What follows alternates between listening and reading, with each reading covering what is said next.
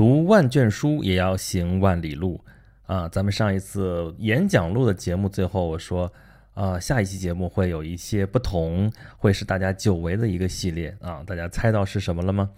对，就是这个沿途啊！咱们去年的时候有从长安到长安这个系列啊，是沿途，我是作为演讲录的子栏目来推出的啊。当时是有十二期的节目。啊，从北京到西安这一路啊，讲了五大古都啊，然后顺便啊探讨了一下中国这个定都的这个考虑啊，历史上的这个考虑，还有各种各样的因素啊，讲中间的很多的故事啊。如果说演讲路就代表着读万卷书的话，那么沿途就代表的是行万里路啊。当时出发之前，我还做了众筹啊。这个有一些实物的纪念品，也有一些虚拟的纪念品给大家。然后很多朋友还表示了支持，而且播出了之后，啊，效果也很好啊。很多朋友也喜欢，一直就问我说：“你下一次什么沿途什么时候还会有？”啊，这个得容 Rex 有时间外出的时候啊，得真的在路上的时候才能有沿途啊。虽然历史故事我都能讲，但是实际亲身到了之后，感觉那是肯定不同的。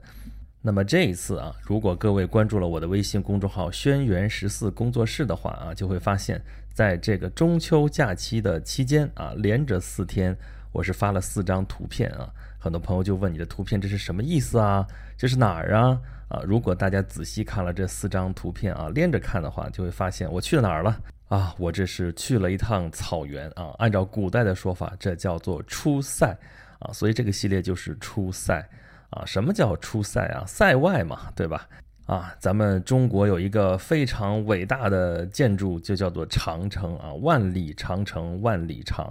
啊，长城内外是故乡，我们现在这么说啊。但是在古代的时候啊，对于中原王朝来说啊，为了防备北方游牧民族的入侵，才修了这么一条长城防线啊。历史上长城有的时候长，有的时候短啊，但基本上就在这条线上啊。那么这条线啊，就叫做边塞。那么这条线之外，就叫做塞外。越过这条线到塞外去，就叫做出塞啊。我们知道叫有昭君出塞啊，那个时候。啊，这个中原政权打不过北方的少数民族怎么办？就要和亲，就要送汉家的姑娘啊，去嫁到北方朔漠去啊，嫁给这个游牧民族的酋长首领啊。这个用女人换和平，其实就是这么个意思。那么围绕着这条边界啊，这条边塞啊，这个有战有和啊，和呢就是刚才说和亲啊，还有互市啊，就是互相交换物品啊，就不打仗啊，但是物资互相交流。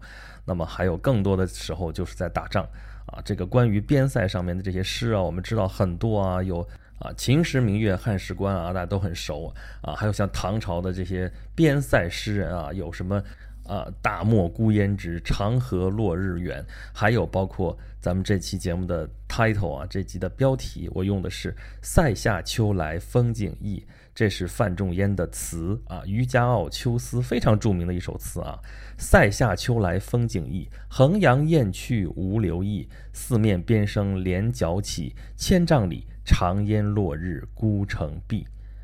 浊酒一杯家万里，燕然未勒归无计。羌管悠悠霜满地，人不寐。将军白发征夫泪。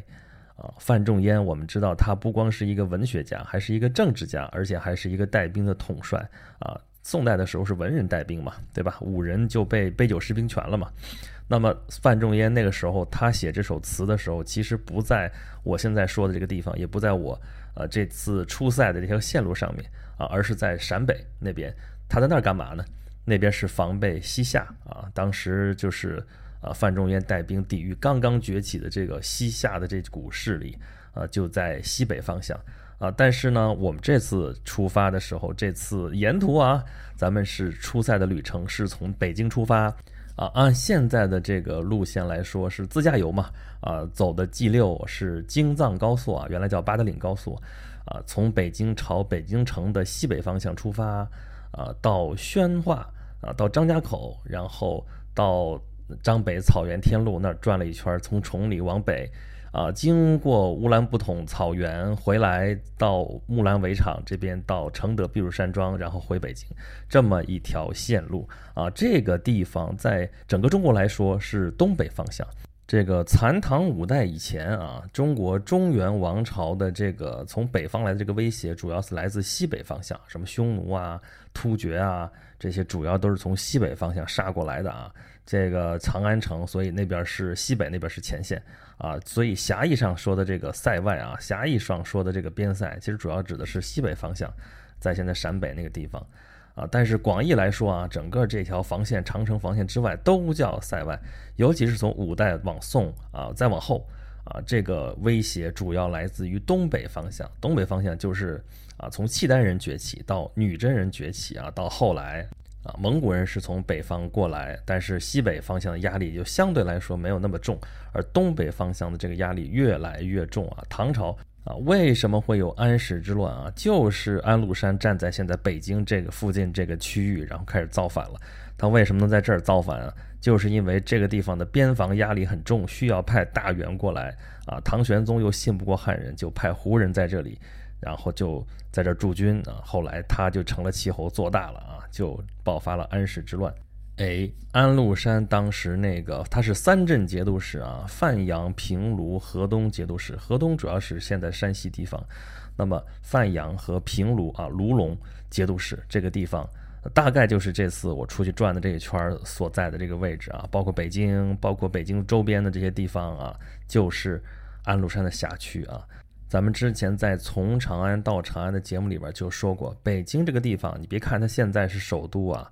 啊，这个北京建都也是八百多年的历史，但是在这之前啊，北京这个地方其实一直是中原政权抵御北方游牧民族的前线啊。后来为什么定都在这里，并不是中原王朝要把首都定在这里，而是草原民族先要把首都定在这里啊啊！辽国从辽国啊取得了幽云十六州开始，这个地方被草原民族看中啊。他把它先是南京城啊，就是辽国的南京城，对他们来说就是南京喽。我们现在说是北京，是从整个中国的角度来说的，或者说从中原的角度来说，它是北京，因为它在北方。但是对于草原民族来说，这个地方是啊农耕民族所在地啊，对他们来说就是南方，所以是南京。到后来金啊在这儿正式定都啊，金中都啊，在这个地方啊是草原民族选中的地方。后来明朝虽然是汉人政权啊，一开始朱元璋定都是定在南京，但是后来啊，那个明成祖朱棣靖难之役之后，把都城啊迁到了他的大本营北平啊，改名叫北京啊，京师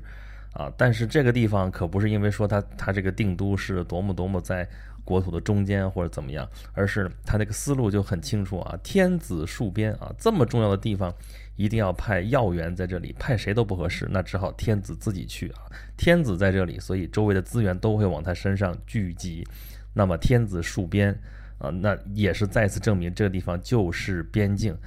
啊，明朝是历史上修长城修得非常积极的一个朝代啊。我们现在能看到的长城，绝大多数都是明朝留下来的啊。在这长城沿线啊，明朝的时候不把它叫长城啊，更通俗的说法叫边墙啊，这就是一堵墙嘛，在边境线上的一堵墙，所以叫边墙。沿着这个边墙啊，设了九个军阵啊，所谓的九边。啊，这九边从东边啊，辽东啊，山海关那一线啊，向西经过冀州啊，冀州就是现在的蓟县啊，属于天津了啊，天津蓟县啊，经过了这个咱们这次路线上一会儿要说的宣府啊，宣府现在叫宣化，属于张家口啊，宣府，然后到山西的大同、太原，然后经过陕北那边啊，延绥、宁夏，一直到西边到甘肃到嘉峪关。啊，这九个军阵啊，就是当时的九边，就是抵御北方草原民族、游牧民族的入侵的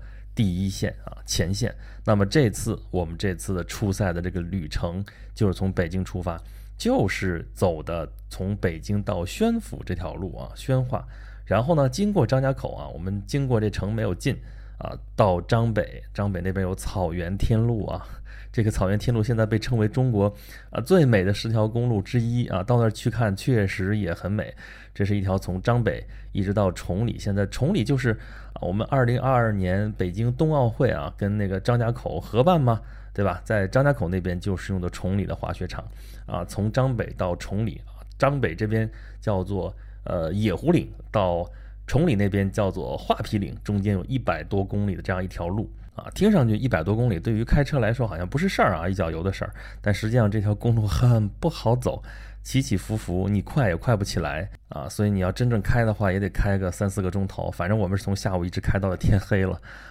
然后往崇礼那边赶。呃，但是就是因为这个速度比较慢，所以你可以慢慢的走，感受一下这个跟中原这边很不一样的一些景致。那为什么叫天路呢？就是你很长一段路，你都是在感觉你在啊天地相接，就在你面前，然后你像是起起伏伏，你就像在天上，在云端，在什么这样的一个走的那种感觉，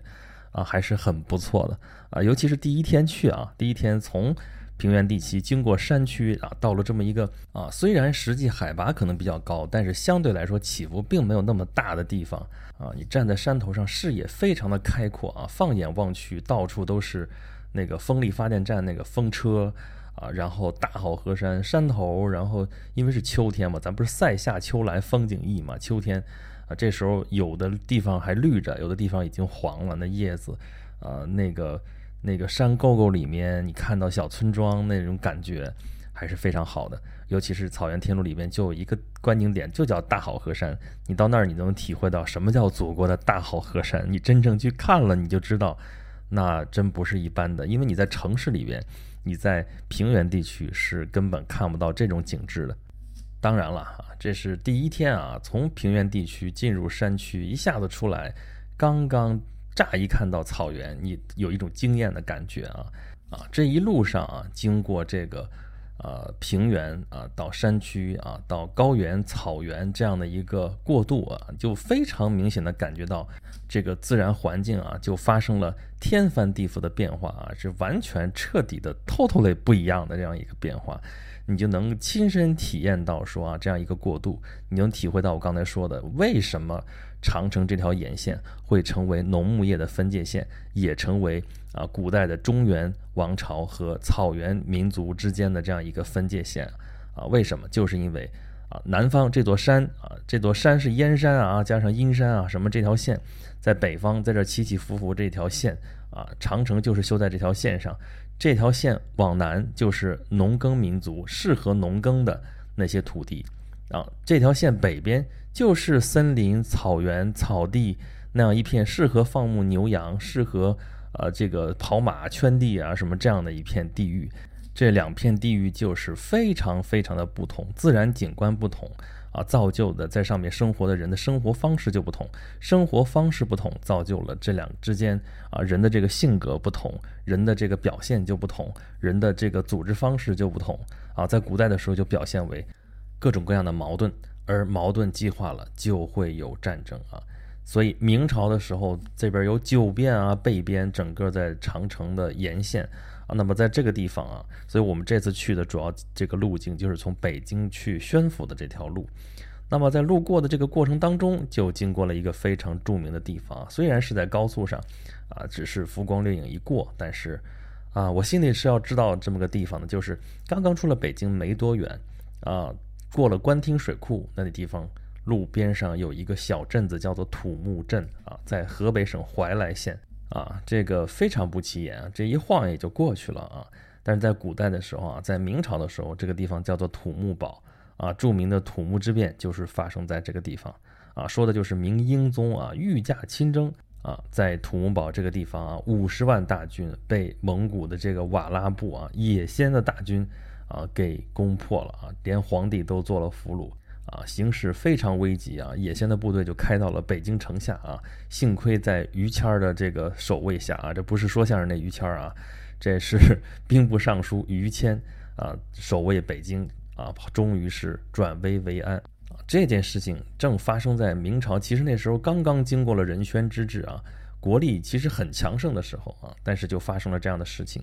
啊，充分说明北京这个地方就在边境线上，是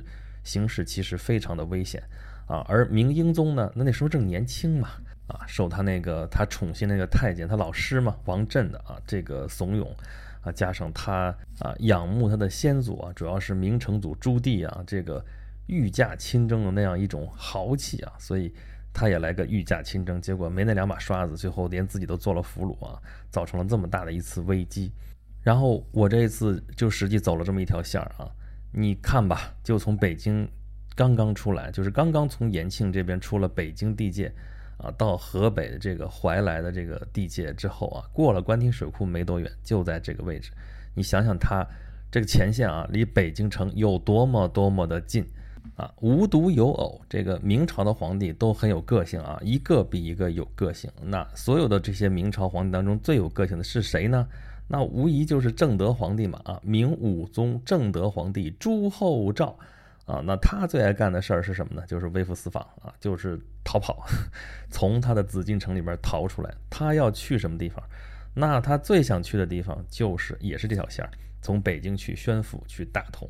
去干嘛？按照历史记载，按照民间野史，尤其是那他去干嘛去了？就是游龙戏凤啊！游龙戏凤这四个字就是给他量身定制的啊！这个有这个正德皇帝跟李凤姐的故事啊，就在这个地方发生。这个皇帝非常有个性啊！按照历史记载，我们去看的话，就感觉这皇帝就是荒淫无耻到了极点啊！荒淫无道，而且任性胡闹哈，就是这么一个呃皇帝啊！他是。啊，嫡长子继承啊，在明朝这都是虽然说嫡长子继承制历来是汉族政权正统的继承方式，但是真真正正在明朝以嫡长子的身份继承的，就他这一个，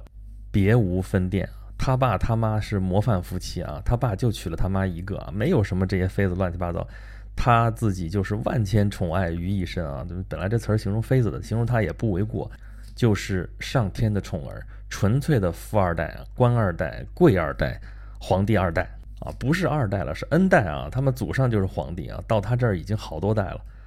我们能看到他干得过些什么事儿呢？爱玩啊，不爱在紫禁城里待着，在西苑啊，就是就是现在的这个中南海这块儿啊，建一豹房，喜欢跟着番僧啊，跟着西域来的，跟着各种各样的奇奇怪怪的人在一块儿玩儿啊，就不愿跟那帮大臣们在一块儿混。啊，然后呢，再有一个嗜好就是到处乱跑啊，甩开那帮大臣就往宣府、大同这边到九边到那个边境线上去，干嘛呢？去打仗啊！啊，他身上流着也是他祖先的血啊！啊，跟刚才说的明英宗一样啊，你小年轻啊，他真的很年轻，他死的时候才三十一岁，他到前线去就是为了打仗啊，以皇帝的名义还不方便啊，所以给自己封一官啊，叫做啊总督军务威武大将军总兵官朱寿啊。这这好好的皇帝不当，非要去当一个总兵官，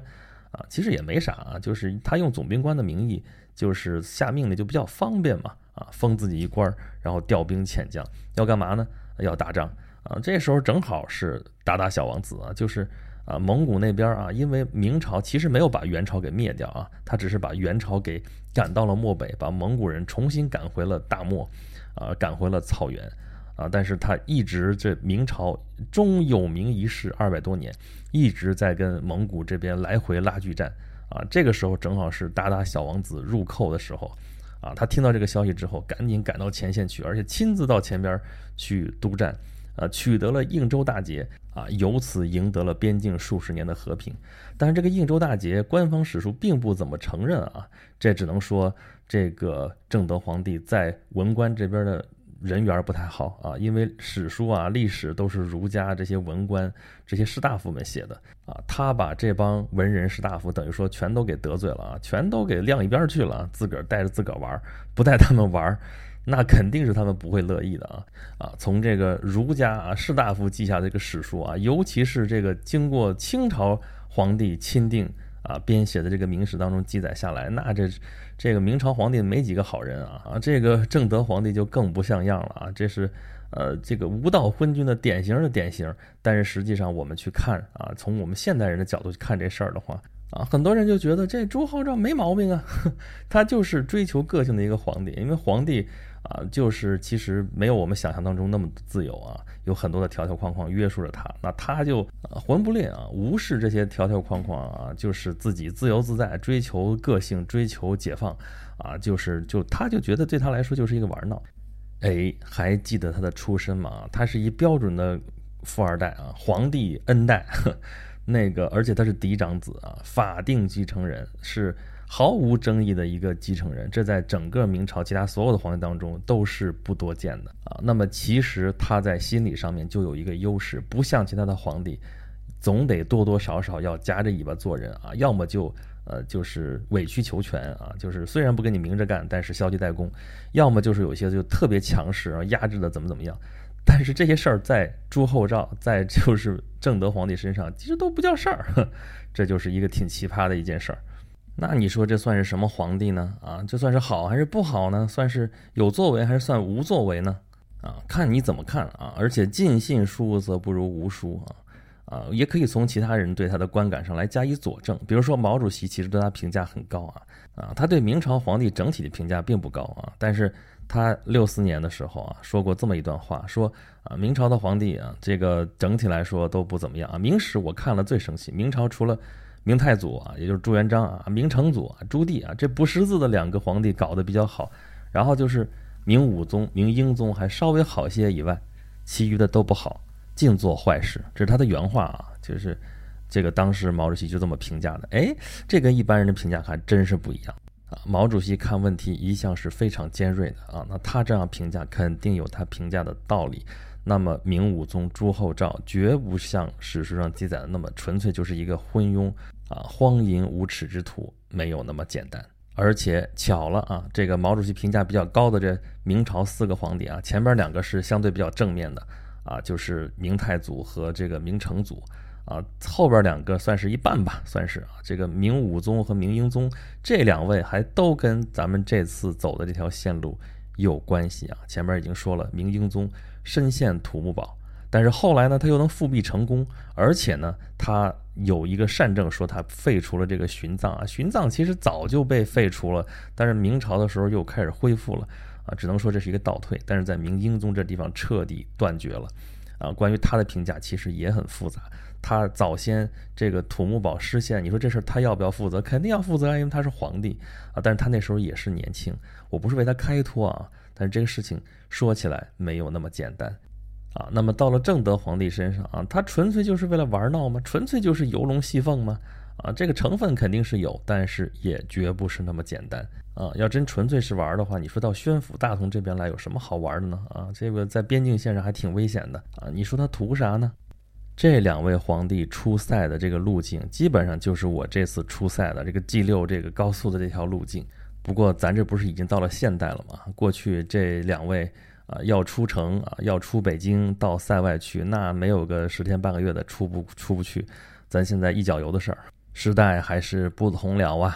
啊，那么这个景色啊，草原天路这个地方啊，在张北县到崇礼区啊，现在是崇礼区了啊，属于张家口市的管辖啊。张家口这个地方啊，这个城市啊，原先啊，在民国到解放以后吧，若干年有这么一个省份叫做察哈尔省，这个张家口曾经是察哈尔省的省会啊，这个省后来撤销了啊啊，但是这个省的名字啊，察哈尔是从哪儿来的？察哈尔其实就是蒙古语，它是成吉思汗当年的卫队啊，后来蒙古大汗的卫队啊，整个这些后来它是一个比较显赫的一个部落啊，一直到后来这个察哈尔部的这个首领啊，就是后来蒙古大汗，但是因为啊，蒙古大汗这不是被明朝给赶到漠北去了吗？啊，一开始还是北元，后来就连那个元朝这个大元这个国号也不要了啊，就是蒙古大汗。啊，后来逐渐式微啊，周围原来这些蒙古部落也都不听他的了啊，这个势力越来越小。